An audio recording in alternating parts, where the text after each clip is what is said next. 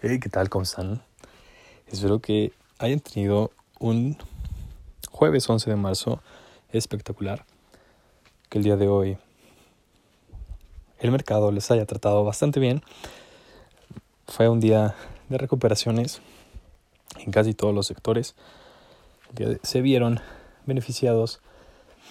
Y bueno, si salieron de compras en esta o la semana pasada, en estos días se espera tener los primeros beneficios. ¿Cuáles fueron sus compras favoritas? ¿Qué acciones fueron las que están haciendo despegar sus portafolios del mes?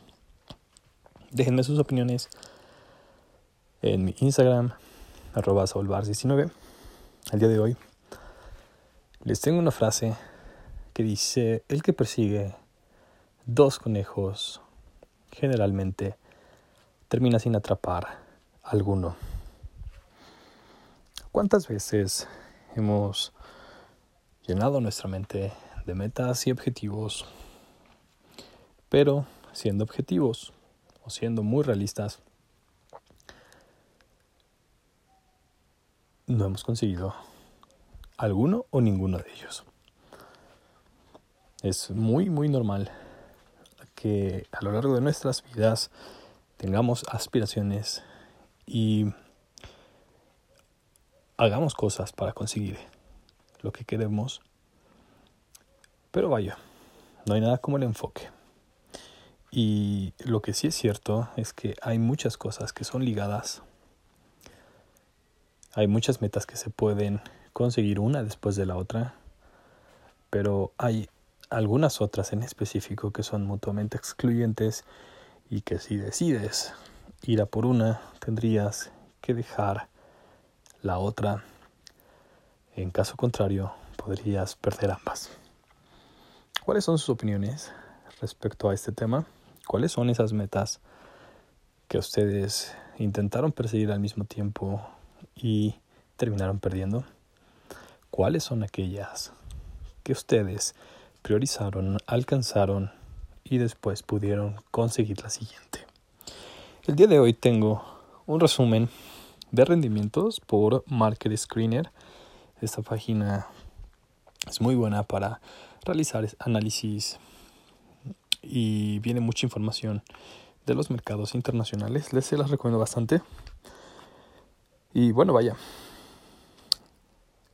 Eh, traigo rendimientos del Standard Poor's 500 con los mejores y peores desempeños en cuestiones bursátiles de acciones.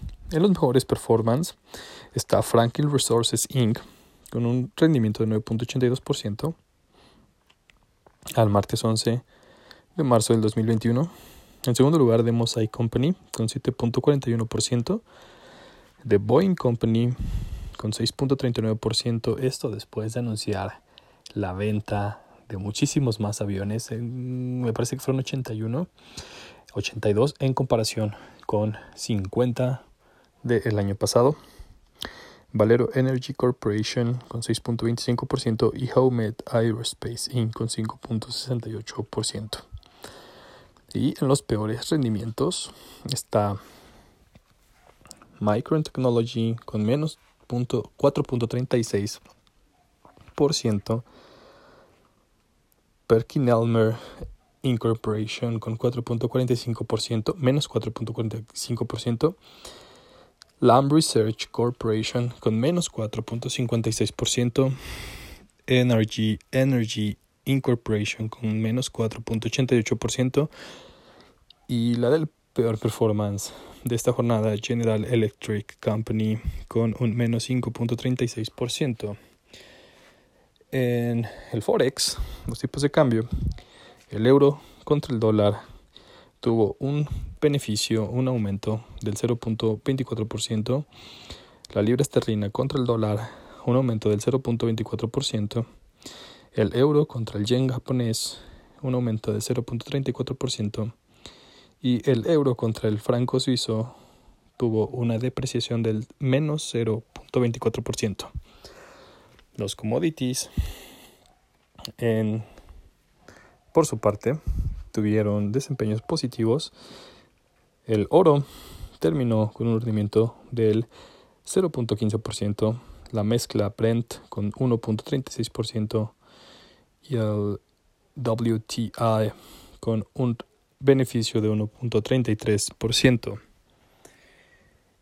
Estas fueron las noticias del día. Vaya, el día de hoy tomamos datos de Market Screener. Espero que les hayan servido. Tomen sus notas, tanto de las empresas de mayor rendimiento como de las de peor rendimiento del Standard Poor's. Si ustedes tienen datos también, o podemos compartirlos a través de mis redes sociales, me pueden mandar mensaje, podemos platicar un poquito más sobre estas frases que se comentan a lo largo de estos episodios. Si tienen algún interesante, también háganmela llegar. Nos escuchamos mañana.